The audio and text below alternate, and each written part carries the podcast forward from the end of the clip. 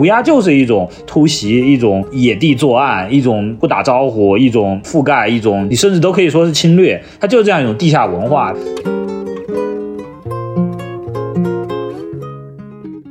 就跟柏林墙或那种列侬墙那种。每个人都可以上去怎么样参与的一个空间，其实现在可能见得少了，但也有。但八九十年代有一个词，那个时候叫厕所文学，就是其实你现在去看那种公共厕所门上也会写了各种各样的东西。那个像是我不知道是不是一个污秽版、脏污版、厕所版、殡仪版的柏林墙。如果你要这样想。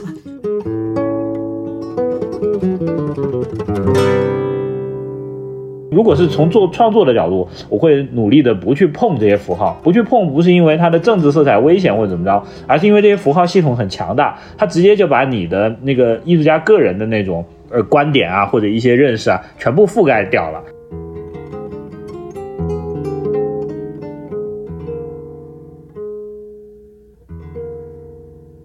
本期节目由专业生发品牌达霏欣赞助播出，米诺地尔认准达霏欣。大家好，欢迎收听本期的播客十一。今天跟我一起录制这期节目的还有我搭档庆。大家好，我是庆。对，今天我们来聊最近大家都比较关注的一个议题，但好像又不是特别特别熟悉它涉及的涉及的面貌或者说因素，但是大家都在热议，就是社会介入式的艺术。当然，我当我说出这个词的时候，我感觉非常陌生，因为我也不知道它意味着什么。呃，但是。我觉得粗浅的理解就是，我们可能看到城市公共空间中上面的涂鸦，以及一些看到我们可能在城市，在上海、北京或阿姆斯特丹、巴黎，可能街头会看到的一些街头艺术。那可能我们在城市中心广场上看到一个正在做行为艺术的人。嗯，我其实不知道他是什么，所以说呢，我们今天邀请来两位艺术家来给我们讲讲什么是。社会介入式的艺术、行为艺术或公共艺术或或艺术的呃社会行动，呃，我也不知道我在说什么，所以说下面我们就请出我们本期的两位嘉宾，一位是李唯一，唯一是一位艺术家，生活工作在北京，然后之前在英国，唯一你好。哎，你好，大家好，我是李唯一，嗯，然后对我是一位艺术家，现在是生活在北京和长沙，然后我想给自己做一个广告，就是我最近从八月十二号到九月十七号，在青岛的西海美术馆有一个个人展览，叫“闲作”。危险的作品那两个字显作，欢迎大家去对，欢迎大家去观看和就是给我一些建议，就这样，谢谢大家。期待期待，在青岛是吧？嗯，对对对，西海美术馆是一个很大的馆，然后对显作这这个标题是不是听起来跟我们今天的议题还有一点关系？非常有关系。所以你也涂了一面墙吗？没有 没有，因为他我想到的是最开始，因为其实加缪写的就获得诺贝尔呃那个奖之后，他在瑞典其实做过一系列的演讲，中间一个演讲的就是英文版编辑给他的标题就是 “Create Dangerously”，然后。然后我非常喜欢那个标题，然后就把它拿来做我的展览标题。但是中文名当时想了很多，就危险的创作、危险的什么。但是后来觉得“显作”这个名字很酷，然后就叫了“显作”。对，期待期待，不知道下个月看呃回国的时候能不能能不能赶上去去看一下。那呃另一位嘉宾呢，就是可能我们的呃听众朋友都非常呃熟悉的一位艺术家葛雨露。呃，我们都开玩笑喜欢喊他葛师，然后我就怎么介绍他呢？就是大家可能也看过他的作品，在在这个可能在呃美术馆里，在在街头也看到过他的他的创作。嗯，那我就不多介绍了，葛师你自己介绍，打个招呼吧。哎，大家好，我是葛雨露。有的时候我愿意介绍为过气网红，因为曾经那个被被流量灌顶，呃，登上过各种那个媒体嘛，所以大家也在新闻上也都看过一些我做的糗事。对，然后这个事情正好跟咱们今天要聊的一些事情呢，可能有一些关联吧，不管是空间，还是一些方法，还是说它关于街头的这种东西，那所以有幸来参加这一次播客啊，谢谢。对你说，你说你真的不是匿名把伦敦一面墙给涂了吗？化名，不是你是吧？不是我，不是我，弄些小号去声称对此搞一些分身。对我们，我们开头聊这些，其实其实大家这几天也聊挺多了，都看到了这个我们在在新闻上，在各个这个正义或不正义的这个网民的表述中，我们其实都看到了最近的事情。然后，因为唯一是之前也在在伦敦生活嘛，所以说。能不能跟我们简单聊一下？就是你们看到伦敦这面墙的涂鸦，包括伦敦东区这一块区域的，呃，就是它跟我们平时可能熟悉又陌生的这样一个语言或标语产生关联的时候，那一刻的反应。因为我看你们俩在群里也已经聊了一些了，所以说我们能不能先简单聊聊，就是我们在看到这件事情的时候的一个当时的一个反应情境。嗯嗯，因为其实我我自己是没有亲身见到这个作品的，它也是非常就是最近才发生的事嘛。我已经回国了，但是就是我们是同一个学校的，呃，我不知道他是哪一年毕业的，但是这个事情发生以后，我们学校的群都炸了，我是在群里头看到的，然后当时可能大家跟我的感觉一样，就是你会觉得这个。可能对这个作品本身没有那么多感觉，但是你看到周围那么多讨论的言论，那些东西比较有趣。然后他他被就所有被炸出来的人那些讲的话，然后我自己是看到这个作品就觉得，就像之前就是跟葛雨露在群里聊的那样，我是觉得说走这个路线就是。不是不行，但对我而言，就是艺术家可能自己要去比较谨慎的去走这个路线，因为你在做的事的时候，可能你知道自己会激起一些事情，但这些事情其实并不是因为就是你对我而言，不是因为作品本身而展开的。而是因为基就是就是基于各种立场而展开的，所以可能要谨慎的去做这个事情。但我觉得可能这就是我说的这种谨慎，可能很多人对很多人来说不重要。差不多就是我的想法，是不是绕得很远？你说的谨慎是指说，当你使用这些呃标语，就是它本身不是一个，它本身是以艺术的形式，但是它本身的内涵是涉及到比较有争议的时候，要比较谨慎，是吗？因为它激起的是一个非常强烈的立场。我之前其实自己做过一个项目，但是我做的时候很清楚，我谨慎的部分也是这个。其实因为我做的，可能歌语录知道是针对那个丰县那个事件，但是我做的时候就知道会支持我那件作品的人，不是因为我做的多好，而是因为它太正确了。然后他会转发或者是会支持我的人，并不是因为我这篇作品。它很好，或是怎么样，而真的只是因为它根本上是正确。而这种这样子的、这样子的，其实这样的行为，在现我觉得在现在艺术里头不少见，但我觉得是一个值得谨慎、警惕去警惕的部分。葛一路，你觉得呢？作为谨慎的艺术家。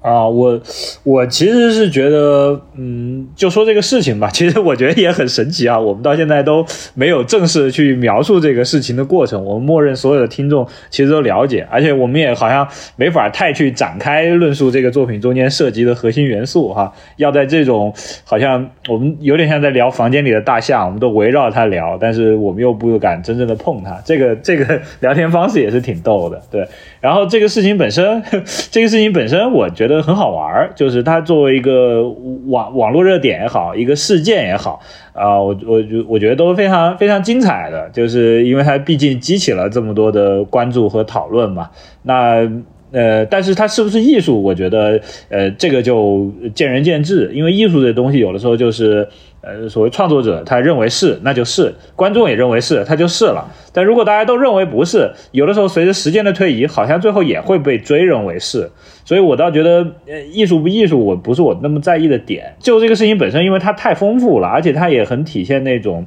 呃，出国这一代人，就是或者说年轻这一代人他的一个政治色彩，或者说这个作者在中间的政治色彩，好像也可以被两边。的各种人拿去各种解读哈。虽然他 他离这个李维一说的这种不够谨慎吧，就是因为他调用了非常强力的符号，这个符号一旦你碰了，那基本上后面这些东西，我觉得对于如果是从做创作的角度，我会努力的不去碰这些符号，不去碰不是因为它的政治色彩危险或者怎么着，而是因为这些符号系统很强大，它直接就把你的那个艺术家个人的那种。呃，观点啊，或者一些认识啊，全部覆盖掉了。所以，我我觉得面对这个，作为艺术家是要谨慎。但是，作为一个社会事件，或者你不管怎么说挑起这个事情来说，本身也正是因为他的不谨慎，或者他的没想那么多，然后这个事情才得以发生嘛，对吧？然后，呃，所以我是这么看这个事情。可是你知道吗？我一方面，我昨天想了一下，我又觉得很有趣，因为他的很多选择看上去来都使得这个。如果说它是个作品的话，就是我是顺着你的话来说啊，它特别像是一个不那么成熟的学生作业，因为你你想它有哪些地方是天然跟自发的？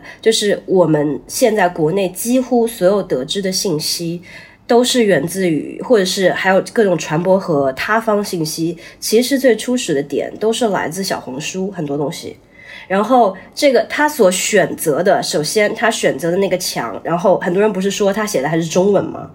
可是他选择写的中文，然后他在记他在选择自己发布和记录的地方也是小红书，所以他特这个特别，他特别像是就是有一些中国艺术留学生去留学，然后在那边做的各种事展示在小红书上，把这一部分展示给国内观众看。它这个东西特别像是这这条线上的一个产物，在他的小红书没有被现在已经被封了，在他的小红书没有被封之前，我甚至去看了一下他在小红书上干了什么，但因为现在被封了，所以我我没法就接下来我说的这个话可能会有一些偏差，或者是出入，或者是不准确的地方。我印象中是他是会。就是像小红书上其他的那种艺术家，就是或者是学生艺术家一样，告诉大家就是你你学艺术要读哪些书，然后也在宣传他的毕业创作。他毕业创作做什么？在 RCA 是，嗯，其实我会特会特别会让我想到，我不知道葛雨露你知不知道，就是梁元伟老师做过一个在那个卫生纸上有一卷卫生纸上面写那个 You must be strong，就是那个就一整卷卫生纸用用打字机不停的，就像把用用那种。那卷卫生纸当做打字机的那个纸，就是把一整卷卫生纸上打出 “You must be strong” 这几个字。他他是他应该是写的，就是他用很长很长的宣纸，然后像瀑布一样的宣纸，然后写重复的写，应该写的是“我知道我是对的”。如果只是这样一个东西，我觉得还就是对我而言还挺学生作业的那个感觉挺强的。但是他对外宣传，就是他在小红书上底下写的，就包括把那卷他为什么选择长长的纸，是因为有一些什么像瀑布，有一些像什么，就是有一些他说有一些关于自然的隐喻啊或者什么那些我不太懂。但我我的印象是他就是他是一个这种路子，就是。一方面，我会觉得值得肯定的是，他的那个天真的部分真的还挺强悍的。我不知道，就是是只有我感觉到他比较天真，还是怎么样？就是因为呃，好像这个人是没有那种比较市侩或者什么的部分的。然后，然后另一方面又又会觉得说。他是他市侩那个部分，就是他很试图用小红小红书这种东西，不管是宣传自己说读了哪本书，读了这个就真的懂了什么什么艺术哲学之类的这种这种来来告诉大家，来像很多上面小红书的那种艺术家这样去 promote 自己，就是这个部分我不知道是不是我不能找到案案例去就是佐证他，因为他已经封掉了，也许就小红书被封，所以也许我说的是错的，对。在这些讨论有点，我我我是觉得这个就比较猜他的动机，这个就呃可能也咱们找不到一些那种我我不知道，因为这个就纯纯是猜，对，但我也也确实围绕他有很多有意思的猜测，不管你是说是他有天真的一面还是什么，包括网上也在猜测他的政治立场，两拨人互猜，然后 我发现两边人都想 对特别有意思，把他一方面我能感觉到把他往对方踢，你知道吧？对对对，说哎这是你们的人，对吧？对。对对我特别不能理解，就是有那种就是就是有一种观点讨厌他是因为家丑不能外扬这一点。而且其实我一直我今天上午，因为我前一波今天另外一个聊天的任务是就是嗨艺术的人在来来我家跟我聊了几个小时嘛，然后我还问了他们，因为你们有没有看我昨天发群里头的那个链接？就是他在哔哩哔哩有有一个我不知道是谁采访他，他说了他之前在黑嗨艺术上的一个一个事情，就是他之前的一个作品，然后然后我就我就一直认为他跟嗨艺术这种国内的这种媒体平台有一种共谋，但是今天来的两个人谁都不知道，就他之前做过一个叫应该是老王的展，然后就是类似找了一个嗯素人吧，一个一个老大爷之类的。就是你们可以之之后再去点那个链接看看，然后就是就是虚构了这样一个艺术家，说那个艺术家是六十多年来一直去专专注于做黄瓜的艺术品，然后就是呃，然后给的他的那个艺术家的 profile 也上面全是就是从艺术史的时间线来，就是比如说马列维奇就是把那种块儿色块儿什么换成黄瓜的绿色，然后波普艺术就是做了一个特别卡通化的黄瓜之类的，就虚构了一整条艺术史，然后展览也是特别的，就是你能今天看到的那种，我不知道就是所谓的网红展吧。然后就是他让哈艺术做了这个报道，哈艺术给他写了，我不知道中间具体是怎么样去实现的。然后他接着自己去买黑粉，在那个哈艺术底下去就是疯狂骂这条新闻，说哈艺术这种平台怎么可以播这种乱七八糟的展之类的。就是他做了这么样一个事件。其实这种经历，我觉得对他而言又是很丰富的。中间他又说，而且他说到一个有意思的点，是他找的那个假扮扮做黄瓜那个艺术家那个老王，他之前是在另外一个展览的时候的那个就是临时工，他意识到这个这个老王，你们可以去看那条视频，他说他知道他那个人是一个从爱国传销组组织里出来的，他第一次知道什么是爱国传销组织，就是。呃，这些人去类似说他要投钱，或者是招募更多人把钱招进来，是以就是我们国家就要就有危亡了，我们要救我们的国家什么之类的这种，然后就有这种传销组织，然后认识了这个人，所以我其实觉得他他他的参与，他他其实是个非常非常经验丰富的艺术家。哎，我还看了他一个作品，就是他有一个视频的记录，就是疫情期间呢，叫做“请戴好你的口罩”，然后他找一些舞者，可能在戴着口罩跳舞，有一些肢体的互动，但是是是是沉默的，就是默剧一样的舞蹈，嗯，沉默的舞蹈。嗯，那我觉得从这个来看，就是大家在批评他说，比如说，我觉得这个这也是让他本身这个他的面貌，就艺术家本身的立场是模糊的。我不知道他是一种有意为之的模糊，还是说艺术艺术家本身，就像你刚才说的，他并没有想特别清楚，就他有一种天真。比如说，包括回到这件这一次创作上来说，他可能并不清楚他踏入的是怎样的是非之地，可以这么理解吗？就他并不知道他捅了怎样的。马蜂窝也好，踏入了怎样的话语场？所以说后续的这个反应之大，可能这个包括后果，可能也给他本人带来很多困扰。这个这个争议，但是我好奇的是，因为有一种声音认为，这个后续的解释，刚才葛雨露也提到说，后续公众的阐释和解释，可能就已经会定义，也会定参与回过来定义这个艺术，这个创作本身是艺术还是行动。但是如果艺术家自己不阐释的话，我的我的疑问是，艺术家是不是应该阐释一下自己的作品是哪个立场、哪个方向、哪个用意，还是说他完全不阐释？但如果这本身调动的符号，就像你们说的非常强烈或非常有争议的话，那这个阐释权就不归艺术家所有了。你就像现在这情况，两边都阐释说，哎，这是你们的，那艺术家本人可能也，我猜测是也不敢阐释。究竟自己的意图是怎样的？那这件作品它怎么，我们该怎么理解它呢？就艺术家究竟该不该阐释呢？对我先抛砖吧。那个你在引你这个玉，我知道今天要聊，昨天迅速还去看了一下这个事情，之前没有之前没有那么深入去了解。我先去看了官官网，它其实是阐释了，而且你们记不记得昨天我在群里头发了一个非常长的信。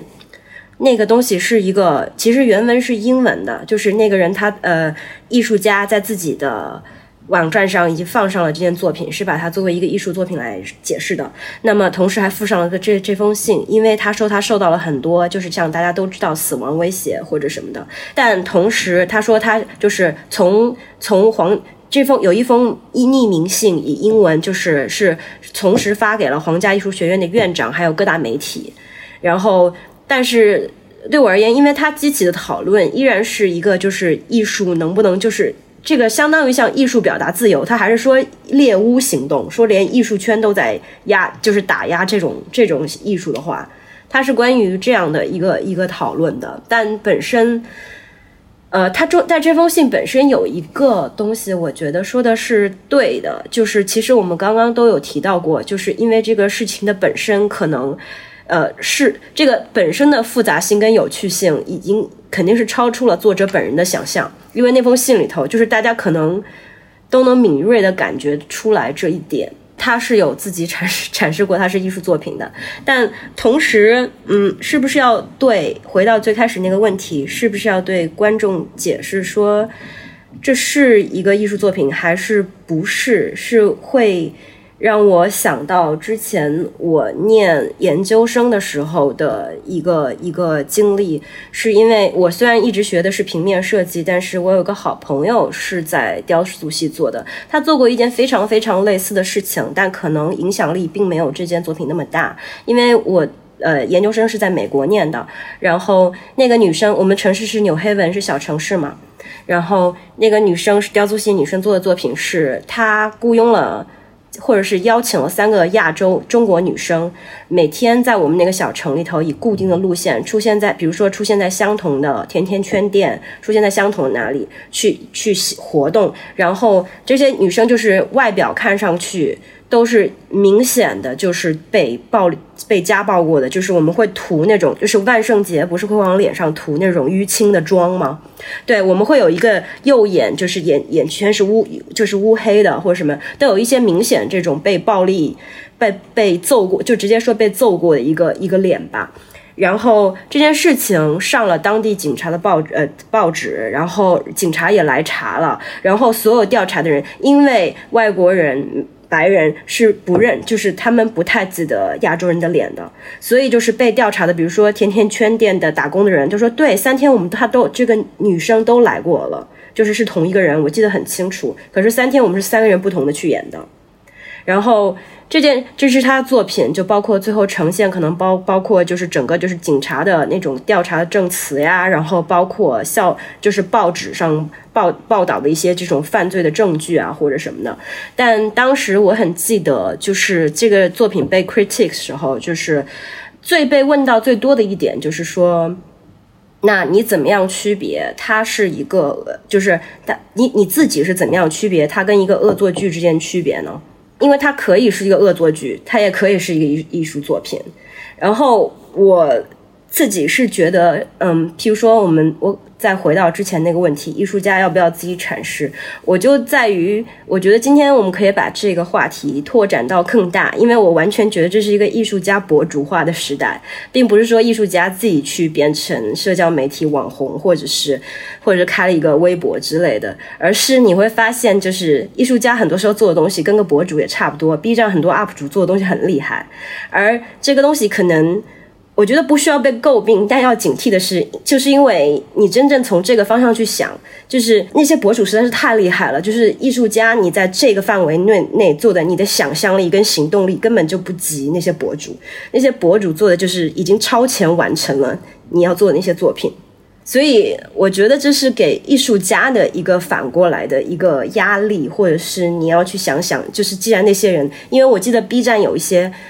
博主，譬如说，我可能举了一个很不好的例子，但就是譬如，就譬如类似说，每天去体验一个工种这种这种博主。但是那种听上去其实就很像早期一些讨论劳工问题或者什么的那种艺术家会做的事情，但但就是真的就是现在社交媒体就是自己行动的人，他们的那种表演性或者他们实践力就已经完全大大超出了艺术家能做的事情的时候，那我们要怎么办？这是一个反过来要问自己的问题。哎，这个很有意思，就比如说体验快递员的一天，外卖员对对对。对，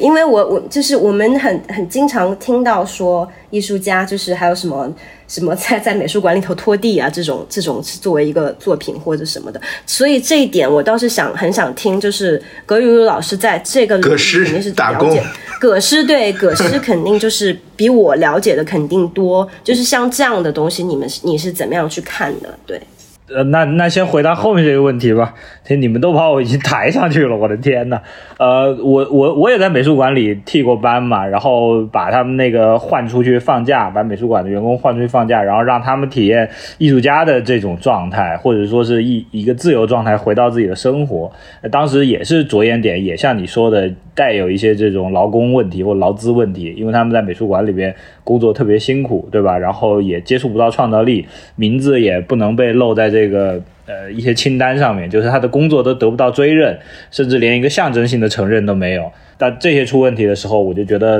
呃，我可以不用去做什么东西。我其实没想要替他们的班哈，我就觉得那我不干了呗，就是是吧，减减轻他们的劳动。后来发现不行，他劳动量太大了，所以要让他们休息呢，必须得我干他们的活。所以这是个被动的那个选择，我就跟人美术馆商量，我说给他们放假行不行？美术馆说那活谁干呢？最后不得已，那只能我干，所以是变成这样一个。但看上去确实也跟那个什么体验一天工作啊，有很多地方都很类似，甚至包括完了以后，也有人问我说，哎，那你这个跟那个体验一天工作的区别是什么？是吧？这个搞得我也很崩溃，对，就是我觉得他你要说没区别呢，肯定有区别，有区别呢。但是他在这个媒体的时代，站在一个非常简单的叙事的角度来说，好像区别也没那么大，对吧？就是对另外一个所谓群体或者什么的一个关怀，把他们那个曝光度给提上去，把他们主体性的地位给提上去。我恰好是觉得呢，反过来说啊，这个作者就是说咱们这一次这个在墙上涂鸦的这这个英国这个作者。他某种程度上做了博主做不了的事情，对，所以说你你说他背后这个思路跟他们有同质化，包括他也发小红书、发微博，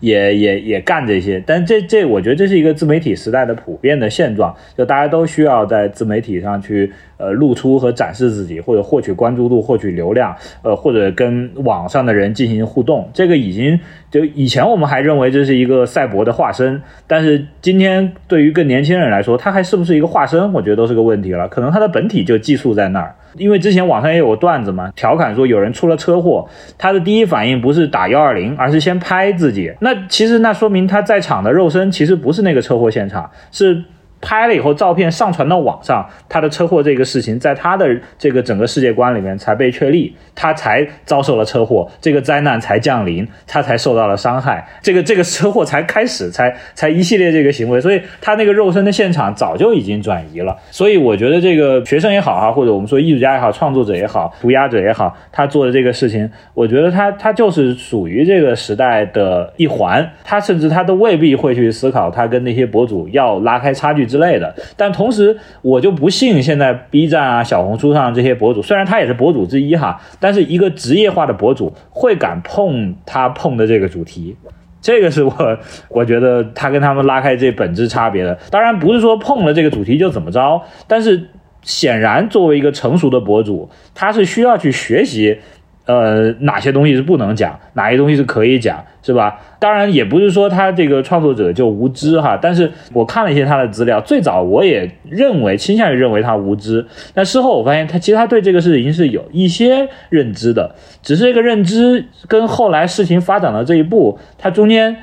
不可能一点差别没有。这个落差可能远远超出他的预期，但他肯定知道这个涂鸦这些字，他这个字在国内它的意味是什么。即使他是一个从小到大被父母保护的很好，从来没有接触过真实的苦难，是吧？但是这种随处可见的东西，他也该知道能唤起所有中国人的这种共鸣。那他去调用这个符号的时候，你说他一无所知，是我我觉得不现实的。对，呃，但我觉得这个中间有个问题，这也就回到了第一个这个常老师问的这个阐释的问题。我觉得艺术家要阐释，而且要慎重的阐释，更重要的是要真诚的阐释。我到现在有一个感觉，就是这也是为什么我对他的想法一直在变。这个色彩是很很丰富的，这不是那么单一的一个一个，像他小红书上描述的那样，他是一个社会主义纯爱战士。但是恰好就是他这个阐释给我造成了极大的误扰，因为人在评判一个东西的时候，你不可避免说，咱们把意识形态或者这些政治色彩或者战队倾向全部剃干净，我们只评判一个纯粹的艺术，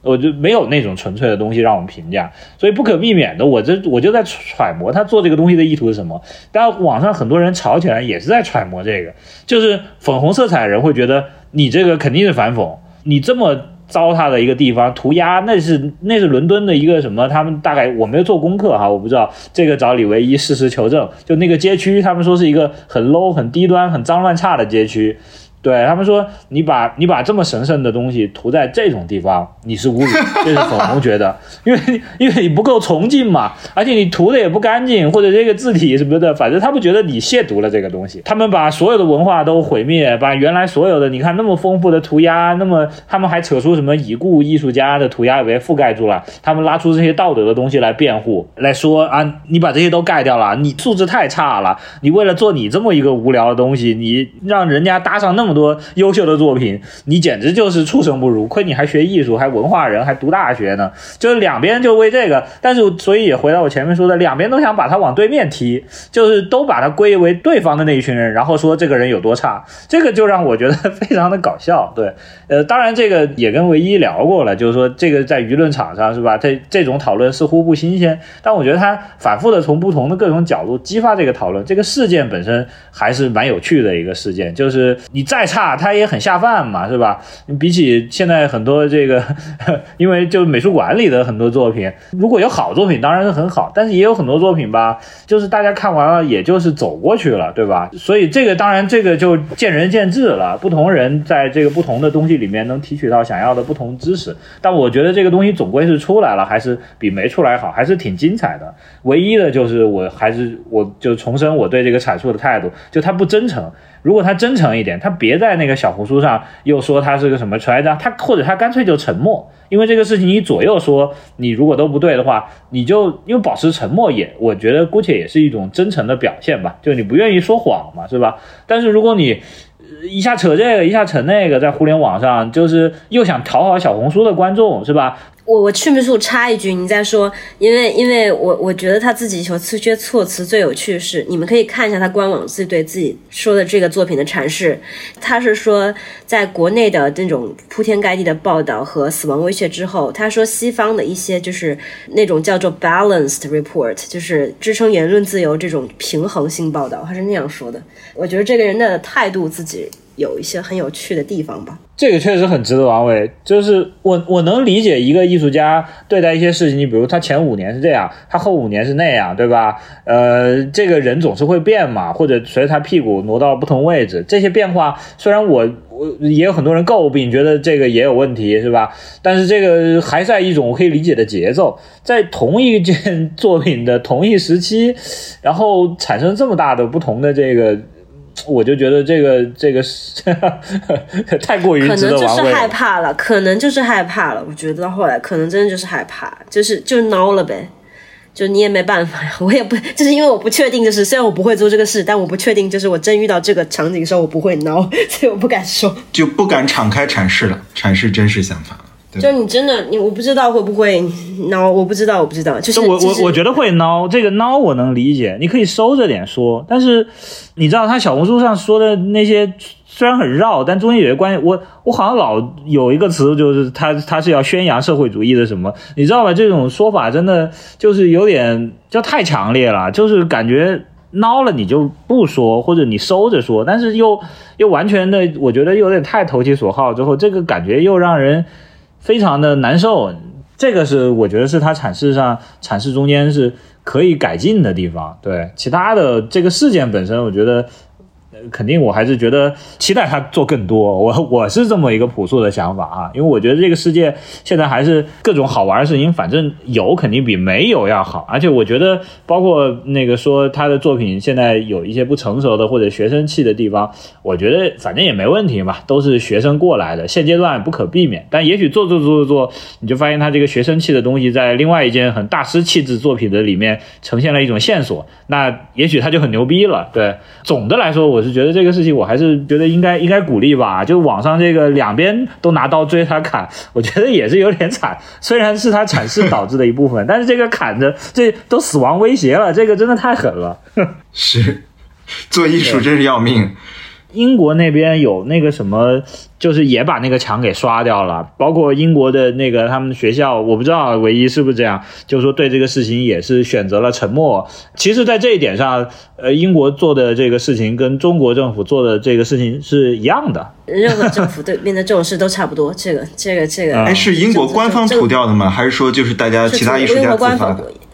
英国官方涂掉的，就是政治都是黑暗的，不要想了。对，这个也很奇怪，就是我觉得也很失望。就是如果大家自发，比如说有些艺术家其他自发的也好，那如果伦敦市政市政这个官方涂掉，我觉得也挺这个反应也挺这个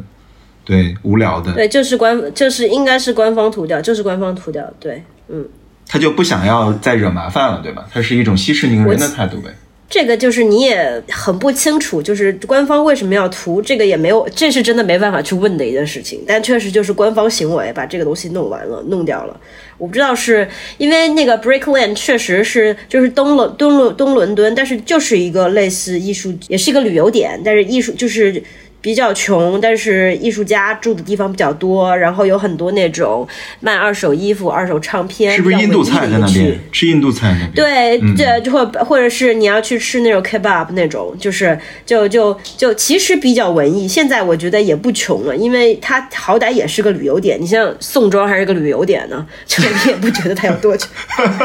对，就是这，对，就你也宋庄还是个旅游点。我现在觉得宋庄消费那种挺可贵了。声 声音美术馆什么的，就也不穷呀，就嗯。对，我觉得这这整个是绕回来，就是对于我作为一个观众来说，如果放下立场和这种激烈的感受，其实你把这些强烈的符号引入一个非常陌生的环境和情境中，那个标语移换了一个位置，从一些墙上到了伦敦东区的墙上，它所激发起来的这种辩论也好，或激烈的反应，包括对话和讨论也好，我觉得这件事本身。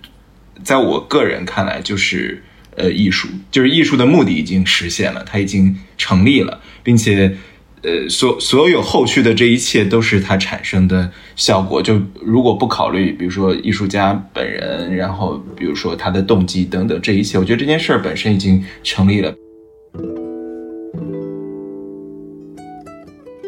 这里插播一段广告。可能是我们之前聊过脱发的公共性啊，也可能是中年人的焦虑已经在声音里掩饰不住了。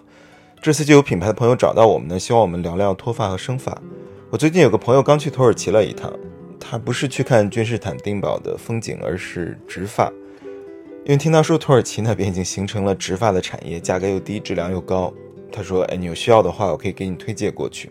说起脱发，我还真有一段个人经历。我有一段时间情绪状态不好嘛，就总掉头发。眼看发型都掉成不同 style 了，心想着，哎，不然去医院看看吧，万一真的脱发呢？跟脱发斗争经验比较丰富的朋友跟我说，嗨，脱发这事儿，你就不需要找医生确认，你就看看家里的男性长辈，如果有人头顶稀疏，你就等着吧，这是遗传科学。我就不甘心，我心想说，不能轻易放弃，对吧？就去中日友好医院挂了个号。到医院五分钟就出来了，医生就看了我头顶一，就给我开了个一个药，让我说：“哎，你往头顶抹几个月。”那是我人生中第一次听说米诺地尔这四个字，还是我那位经验丰富的朋友说的。他说：“哎，防脱发这件事，全世界在技术上都没有什么秘密，没有什么忽悠和科技的狠活，就是米诺地尔有效。米诺地尔它不是一个品牌嘛，它是一种成分。”是唯一经过美国 FDA 和中国 NMPA 双重认证的，含有米诺地尔成分的产品呢，它就可以激活那个萎缩的毛囊，或者说延长毛囊的生长期，减少头发的掉落。坚持使用呢，就可以长出新生的绒毛。后来我就涂了几个月的米诺地尔产品嘛，头发就暂时给恢复过来了。都说男的有两大癌，一是中年，二是脱发。也就是中年脱发喽，但其实现在年轻人也脱发，不只是中年人的专利啊。当然了，主要还是男的。数据表明呢，百分之二十一的中国男性都脱发。据说我国脱发人数已经超过二点五万亿了。其实那种宿命般的家族遗传的脱发，也就是雄脱或者说什么脂溢性脱发，就是你一定会秃头。但是呢，米诺地尔就可以减缓一下。还有那种非病理性的，就是我刚才提到说压力大啊、饮食不规律啊，或者说熬夜啊等等，米诺地尔就很有效。所以说今天向大家推荐的这个米诺地尔的产品呢，叫达霏欣，是专业的生发品牌。他们家有百分之二和百分之五两种浓度，女性或者说头皮敏感和轻度脱发人群呢，就可以使用百分之二的低浓度的，刺激小，副作用也比较低。男性和中重度脱发的呢，就可以使用百分之五的浓度。所以，既然米诺地尔的生发产品都有效，最重要的就是选择一个靠谱的生发品牌。那相比于其他的米诺地尔的产品呢，达霏欣就比较好。它的产品中的乙醇和丙二醇的含量低一些，所以说你涂到头上之后呢，就更温和不刺激，低敏，清爽呢不油腻，所以推荐给大家。大家要坚持使用三个月，我记得我当时用了是半年，三个月是一个疗程嘛。所以说，其实向大家推荐这个，也是因为米诺地尔这成分没有什么秘密，就是才放心推荐的。祝大家生发愉快，永不秃头。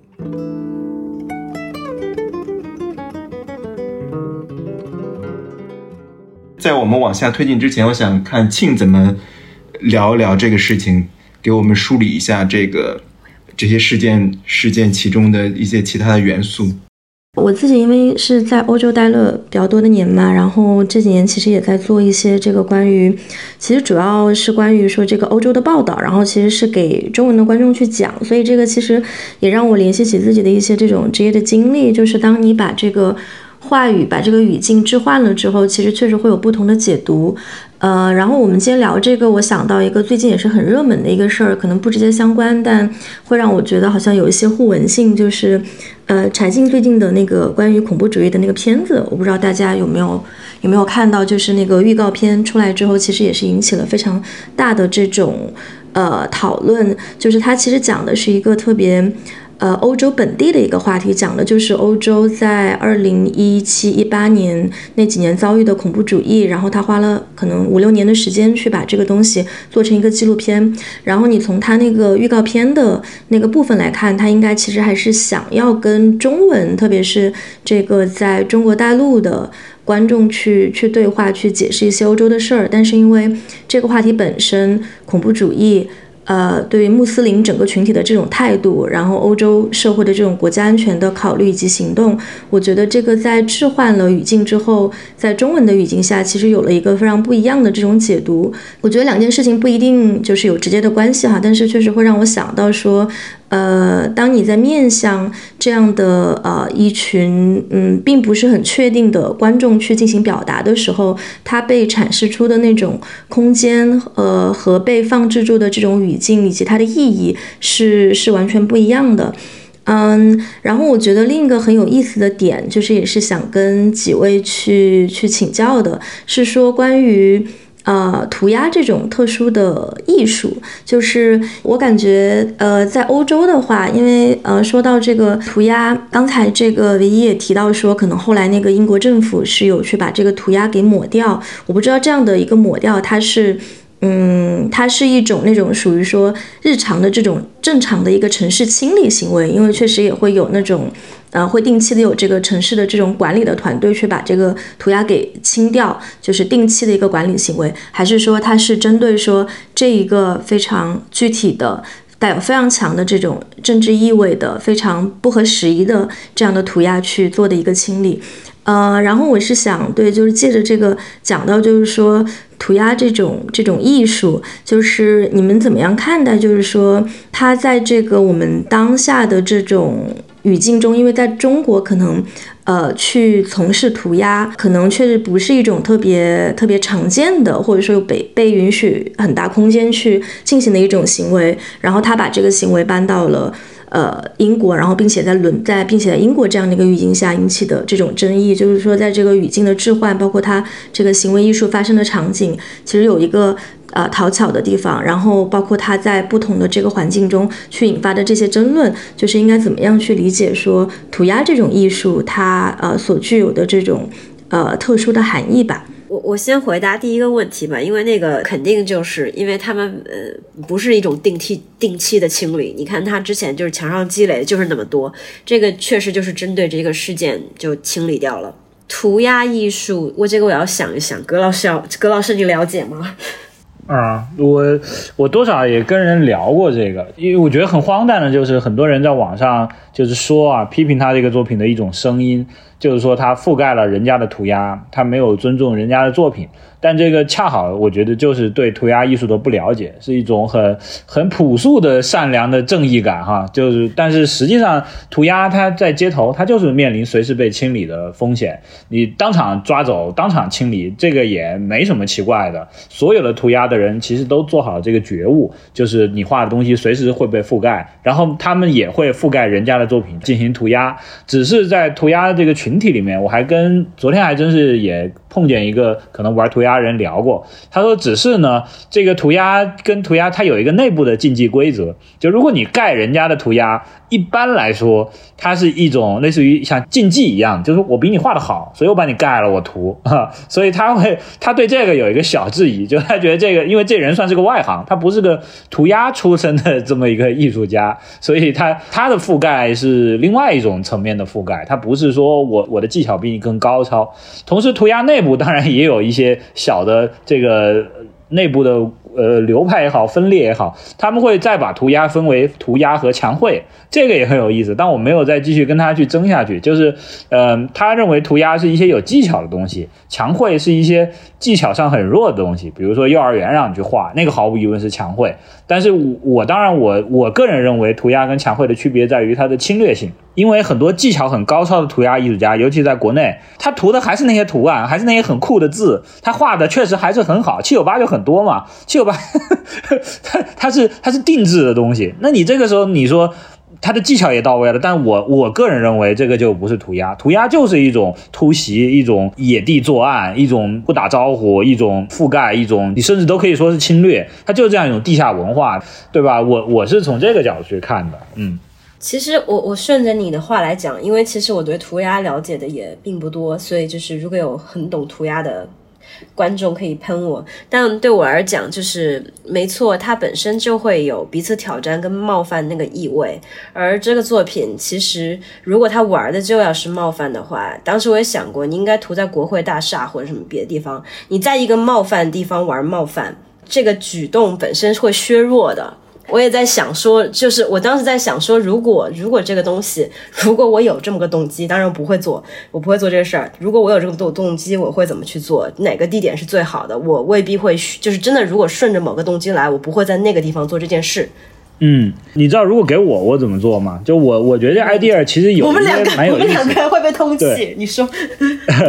就我会去涂。然后，就如果我决定做这件事情啊，当然我没做，他已经做了，是吧？如果我决定涂，我就在英国到处去涂，因为。这就是他要宣扬的这个，他等于他就是做了一个呃跟中国政府一模一样的一个事情就行了，他不需要比这个多，也不需要比这个少，他甚至不需要去把它定义为涂鸦，然后放到涂鸦墙。当然，我觉得他也不一定完全，当然可以啊，因为他就是到处撒网嘛。他比如的这条什么一阶图、二阶也图、三阶也图，因为这个就跟中国一样的，你拐拐个弯能看见，再走走半条马路又能看见，对吧？你就应该把这个景观做到跟国内一模一样。然后呢，这事情有一个好，就是他英国人他不知道这是什么，然后呢，他就是一种涂鸦，对吧？你你涂被盖了没关系，你涂十个盖五个，还有五个留下来。那英国人也不会第一时间知道这个内容，因为他们他们是英文系统，他看不懂中文嘛。然后等你涂在英国到处都是的时候，可能有些中国游客偶然撞见了，然后让他们来发小红书。哦，有意思。赶紧做，赶紧做，对吧？估计拿不到英国签证了。可是，呃，这这个始作俑者他是安全的，因为对于他来说他是涂鸦，他甚至可以从这个事件中间消失，他沉默，他可以像班克斯一样，这又是所谓的英国的传统嘛？班克斯就是是吧？从这个系统里成长起来的，他匿名嘛，对吧？然后让让中国游客回头发小红书，然后一个接一个的你炸号也好，或者这是他们。我我喜欢，我喜欢这个作品。对吧？然后他在国外看见了一种故乡的风景，那么这个作者就能从中间成功的退出去，对吧？他就是太急于把这个最后的这个作者的这一些东西归到自己头上，但他没想到这个东西背后的暴力他承受不住。如果他用这个方法，他能够规避掉暴力，而且效果比这好，而且等大家看见的时候，也就不是这一个了。英国政府要涂，也不是一晚上涂得完的了。桥底下到处都是，就是街道的暗角等等，你就发现。对对对对对对对。我是顺着就是小葛老师的话反过来想，他现在做这个东西，我倒是觉得跟庆刚刚说的，他这个其实是一个特别经典的恐怖分子会做的事情，就是所有恐怖分子，你去炸毁一个庙宇，或是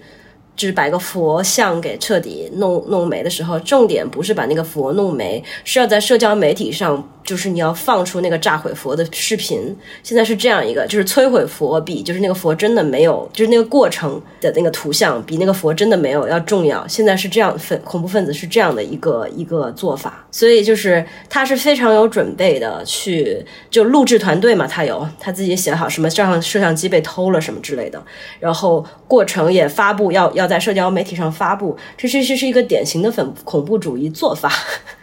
我就是接着就是就是想到就是想到就是反就是庆说的和这个虽然跟那个柴静那个也有点远，然后然后和和就是想了他的这个做法跟小葛老师说他会做的这个做法之间对比是什么？对比可能我是一个更恐怖的恐怖分子，因为恐怖分子不，现在恐怖分子不追求你说的那个匿名性，你是需要就是保全自己。恐怖分子就是说要要要要告诉大家我就是个威胁，所以他会 要凸显这个。对对对对，嗯。葛诗说的这个作品，我觉得我觉得特别好，因为对你就可能在一些呃激励暗角，然后可能大家也看不到，然后会被因为。呃，班克斯的一些作品也是，可能第二天早上醒来有谁遛弯的时候，然后突然在桥洞底下看到了，对吧？这也是他喜欢的，其实也是被大家拍出来才发现的。他自己会不会？应该是不会官宣的。我我不知道我记记忆有没有错，就是他自己不会官宣说他在哪里做了一个。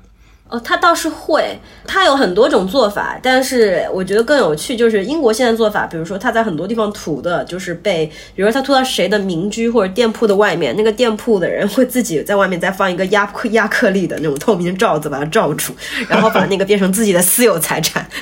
就是就红了以后不太一样人。你还有游客打卡吗？当然有，当然有。然后之前他去纽约做过一个艺术家驻留，虽然我不知道这种涂鸦艺术家要驻留干嘛。然后，然后做过一个艺术家驻留，就是他每天会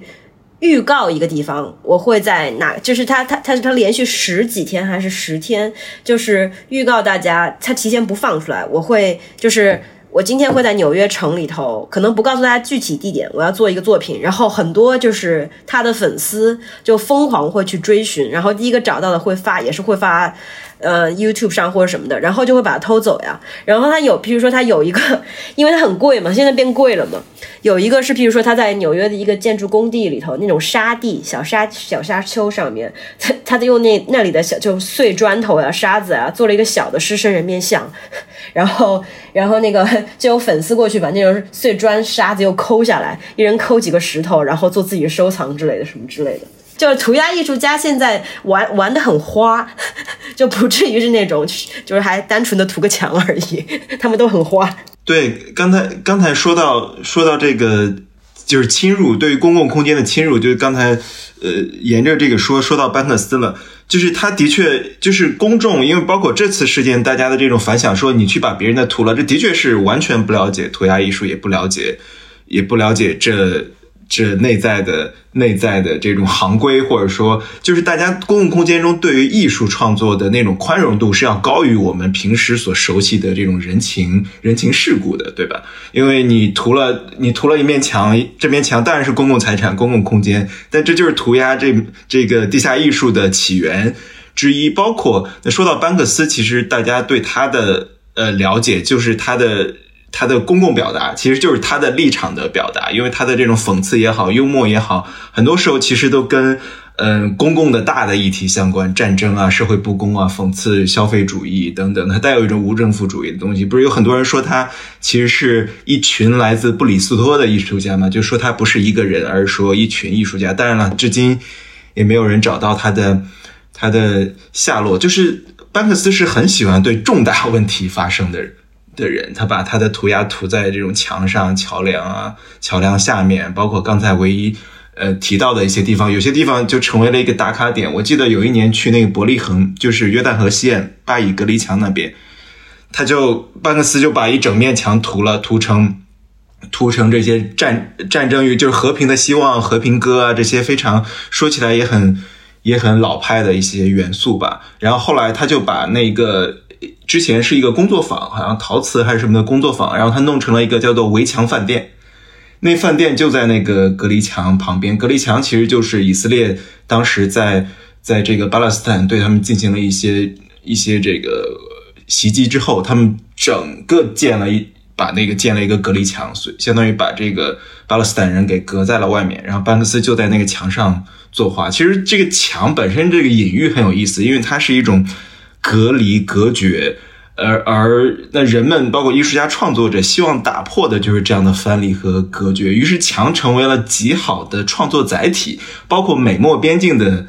墙对吧？巴以隔离墙当然是你无数艺术家创作的土壤，包括那个法国那个也是跟班克斯很像，但是他是实名的 G.R，我也挺喜欢他的他的作品的。他也在巴黎隔离隔离墙上，他把他就是他喜欢是拍照，然后拍完照呢，把那个照片给变成涂鸦，而不是说直接进行在墙上进行创作。他就把呃巴勒斯坦人跟以色列人的这种肖像放在那个墙上。隔离墙上，于是你感觉好像哎，大家都有什么可打的？大家都是就是都是兄弟姐妹，都看上去你很难分清楚谁是巴勒斯坦人，谁是以色列人。包括他还有一个出名作品，也是在墙上，就是在美国和墨西哥边境上，他做一个那个小男孩，那个我印象特别深刻，一个小男孩的肖像，然后那个小男孩探过头来望着美国的这边，就好像那个非常逼真，感觉那个整个人的。那个肖像已经探过了墙，就是跨越了墙，就是墙是一个很有意思并且非常方便的一个一个创作创作呃载体，就是世界各地有很多这样的这样的墙，我觉得还还挺有意思的。那班克班克斯这样的，呃，回到这个我们聊这个话题，就是他总是对于他不是说画一个，就像你们刚才说的墙绘或者说画墙这样的艺术创作。就是这样比较清新的艺术创作一样，班克斯他其实一直在为公共议题发声，只是说艺术是一种载体而已。我不知道这种创作方式，就我们回到艺术行业或艺术艺术家的创作中，这样的一种直接对于社会议题的介入式的表达和非常直接的呃介入，是从什么渊源来的？或者说它是一个很当代的事情，很。近些年很流行的，还是说它有一个非常长的脉络呢？我说具体的例子，我肯定也不知道，就是确实这方面了解的比较少，但它肯定不是一个新东西，就很早很早就肯定有了，就是艺术就跟社会的这种什么，就是游击队女孩那种肯定算对吧？女权的，我觉得你要说班克斯跟就是或者是其他一些也政治化的艺术家来说，跟今天我们讨论的这位艺术家还是有一些不同的。我有时候会很警惕这件事情，就像我开始，就是我跟小葛老师都说了，艺术家可能自己要想一想，你做的这个，你做的这个选择，因为你抛出的这个立场，跟你的作品之间的关系，这个东西，嗯，小葛老师你要先说吧。呃。呃，好，我我我也说试一样，因为这这个渊源确实很久，但是确实，毕竟最早就我所知哈，最早这个第一次在在那个美术馆外面公然对这个所谓美术馆的墙内的这一些人发起攻击的，可能得追溯到法国那个沙龙的那时期，这不库尔贝嘛？他在那个对面办了一个展览，他因为他就是选不上沙龙，选不上沙龙，然后他就到，对对对，落选沙龙。所以其实这个本质上来说，跟人类的所有创新活动都一样，就是原来那个盘子它装满了，那些人已经把肉分完了，你要干什么？你只能新开一块地方。艺术史也一直就是这样，所以从那个时候起，陆陆续续的就一直有。你比如上一上一辈人已经就是都弄得挺成熟了，美术馆已经都是他们的了。那你怎么办？你就往外跳呗，跳出来就有的就跳到了荒漠，有的就跳到了街头，有的就跳到各种社群，五颜六色的、缤纷多彩的这种艺术创作就这么出。出来。所以到现在你在美术馆外做创作，它已经变成很正常的一个多样的选择之一了。而且它在今天这个时代，它有优势。尤其是英国不知道啊，但总之美术馆它毕竟是那个僧多粥少嘛。那在中国的这些系统，你还得打招呼、打报告，然后还得有审批，对吧？你怎么着，就算放到国外，你也得接受邀请。那对于刚出道的年轻人，包括像我这种，是吧？那咱们这没有邀请呢，你怎么证明自己呢？你就只能说靠一些这种野路子，所以就是这么来的。只是这个野路子跟野路子，他又有点不一样。就是受过学院训练的人呢，他知道他这个野路子，他他瞄准的是这个系统中间的哪些不足。但没受过训练的人呢，因为你得知道原来那盘子里装了什么东西，它装不下来溢出来，对吧？你要对原来那盘子里东西都没概念，你做的这个东西，那可能就会被其他的系统收编，或者干脆就。呃，人家也得不到什么养分之类的，这就说来就又复杂了。我觉得这个街头可能是这么一个恩怨纠葛的故事，本质上还是既得利益群体和新生代的这个矛盾吧。其实就是，嗯，还是回到，就是我会觉得，就拿一个可能特别不太好的比较，确实就是，嗯，像班克斯和和就是我们说的这位艺术家之间又有一些区别，特别是因为因为你现在看到，如果是顺着我就顺着小葛老师的话说，是一些。新的要获得一些利益的人，或者是向一些既得利益者发出挑战，如果可以这么说的话，那他挑战的方式是非常非常不同的。我有时候非常警惕，就是你要知道，嗯，以前。艺术家如果要挑战是非常酷的，就哪怕是落选者沙龙，他们在外面再办一个沙龙或者干嘛，会有各种各样自己的办法。但现在我很清楚，就是连艺术家自己，比如说自侵，就是自身的利益受到一些侵犯的时候，对我而言，他们会选择那种最无能、最没有想象力的办法去解决，比如说联名信。然后，或者是会写那种信发给一些就是更高层美术馆长啊，或是这样的匿名信给别人，因为本身你会觉得很失望，在一个行业里面，而且是最渴求想象力啊、创造力的行行业，但艺术家的解决办法是非常非常苍白的。联名信这种事情是非常。就是你四处可见，可是你是艺术家哎，你你你在你真的是像是像你挑选像是在你的武器库里随便拿了一件武器上了这样战场，你跟那些政治家什么没有任何区别。所以就是有时候我会想说，就起码班克斯那种，他是有一点拐弯的，他是 twist，他是扭曲了一下，就是他哪怕要声明某个立场，他是有自己作为艺术家的那个，还是他玩了一下这个东西。但是像这种。一点都不玩，我就直接当就是当就是真的是在你任何人都可以做的武器库里头随便拿了一个武器上战场，那你作为艺术家的意义是什么？所以我是觉得就是争取利益这个东西是非常有区别的。至于就是艺术介入社会这个词，真的是一个非常非常大词汇，就是你在很多地方会看到，具体是什么其实我也不知道，但是我每次听到别人说这个词的时候。我都会回一句，就说就说的跟你逃得出去似的，就是就是你艺术根本出不去这个东西，你又何谈介入呢？很很简单呀，就是疫情之后那么多人做疫情相关的东西，然后但问题在于，就是这已经是个大背景了，你做的任何东西当时肯定都会跟疫情相关，就很简单呀。艺术介入社会，其实说这话呢，有一个前提，就是首先你得认为艺术不在社会里面。那你可以说什么艺术介入美术馆，对吧？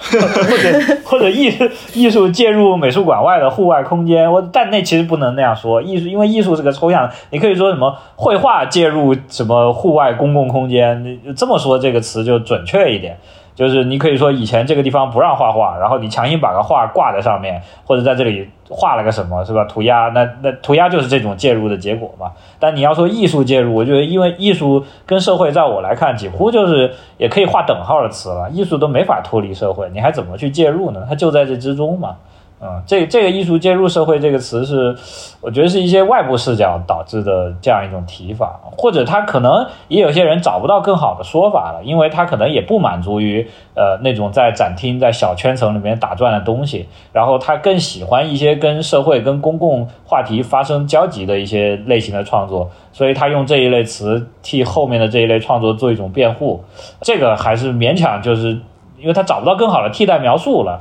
那就姑且这样。就像很多人老说我做的东西，老说行为艺术，说到现在我已经不想跟他们争了。你说是就是吧，因为他确实是 是吧？我我我要跟每个人都去解释一遍，我不认可这个词实在太累了。最后我干脆就你说啥就啥，就行为艺术没问题。你觉得这个词好就可以，你说是个哑巴艺术，或者说是个石头艺术，或者说是个大便艺术也没关系，咱们只要知道说的是这个东西就行。所以我现在会看得比较开。哎，那你你能你能阐释一下，比如说你在做作品时的这个这个脉络，不管它叫啥艺术，或者说你你给它一个一个定义，或者说它就是艺术，从你的角度来说，对吗？就是它分的这些分野其实是一个奇怪的，因为我们说社会介入艺术，就像你们刚才说的很准确，它一定得默认之前有一种不介入社会的艺术，而那是不是？留在博物馆、画廊、美术馆里的艺术就不介入社会呢？就是完全就是你哪怕画一个风景画，对吧？你梵高画一个风景，他是不介入社会的嘛？因为那也是他对外部世界的一种反应嘛。他画麦田，麦田也是社会 不可分割的一部分，对吗？对你更别说现在很多那个美术馆里的绘画是有宣传性质的，其实这已经是社会性质很浓的了。他接到了一个社会的任务嘛，一个。系统发出的邀约，然后他完成这么一个工程，这个这个其实社会性已经很强了，就假装就是美术馆里的东西跟社会没有关系，这个也是有的时候也选择性的忽略了一些要素吧。如果说要描述，就是我的这个创作用一个词，可能精稍微精确一点，可能是偏观念性的艺术。对我现在甚至都不敢说其他人的创作里是不是观念艺术。对，不然也有人可以反驳我，是吧？那我画的画难道没有观念吗？我的观念是我喜欢用暖一点的颜色，这也是一种观念，对吧？只是在他那个里面，跟我这里面，我这个物质化要弱一些。所以呢，既然物质化弱了，那当然剩下的更多的就是观念的比较强。而当然也可以说，这个物质化一弱，这个身体性强了，也可以说身体艺术。然后说说，最后又说到行为艺术。那所以，我这是为什么我就算了，放弃了，whatever。哎，对，说。我们沿着这个这个观念聊，因为刚才我们聊到这些所谓的涂鸦、涂鸦或社会社会介入的公共行动表达，其实最早你们聊到，就是我记得这个葛诗在一次对谈中好像也提到，就是说一个一种行动，它究竟是艺术还是行动，可能是后设的一个范畴，就是是事后要这个。去回应和总结的，也就是说，甚至艺术家本人可能都不太确定它是一个行动还是一个艺术。那但是确定的是，这个行动可以引起一些观念上的反应、讨论、反思，或者说，或者说他们最经常说的说艺术有什么用？艺术什么用都没有，你就是看到之后有所感、有所悟，你就那么愣了一下，或者说，呃，呃。呃，就是犹豫了一下，沉默了一下，或者说你就惊叹了一下，那就就那一下的一种互动。但是，就是回到这种观念艺术来说，我们怎么理解或区分一种社会行动？比如说，有人说班克斯就不是什么艺术家，他就是一个社会行动者，对吧？社会活动家，你也可以这么说。那比如说，有些还有一些行动，当然了，比如说我们都知道一些环保组织，就是他可能把自己。呃，穿上这个戏装，然后把自己穿成这个北极熊，然后在街头放一些这个融化的这个冰川的这个模型，然后提醒大家说，哎，这个气候变暖，嗯，气候危机，然后地球已经就北极熊已经活不下去了。那这样一种行动，它肯定也是造成这种观念上的或讨论上的唤起嘛，它在召唤一种公众的反思和。和讨论，那包括甚至一些更扯远的，我之前看过一些纪录片，它是那种伪纪录片，就是他找一些呃演员来扮演难民，然后扮演一个难民的一个融入的课程，然后然后有一个考官在那里问说，哎，你凭什么要移到我们瑞典来啊？你有什么资格？然后可能一个个难民去回答自己的经历，然后呢，到片子的结尾，他跟大家说：“哎，这不是纪录片，不是记录的，是每个人都是演员。”那你说他是纪录片，还是说他只是通过影像这种行动，然后做了一种观念上和讨论上的互动？他是不是也是一种？他是艺术，影像艺术，还有一种行动的？就或者说，我们做这样的区分重要吗？你们觉得他是艺术还是行动？我其实觉得会提出这样的一个问题。一方面就是确实可能对于非艺术层从业人员来说，因为他们看起来真的很模糊边界；另外一个就是可能对从业人员人员来说，我觉得需要反思这个事情，就是因为当代艺术确实就是一个，嗯，你会发现所有不管是史学者还是干嘛，艺术史学者或干嘛，他有这个野心，就是囊括越来越多的东西进来。而而其实我有时候觉得这个趋势，我不能说它是一个正确的，但是是一个值得反思的，因为特别是。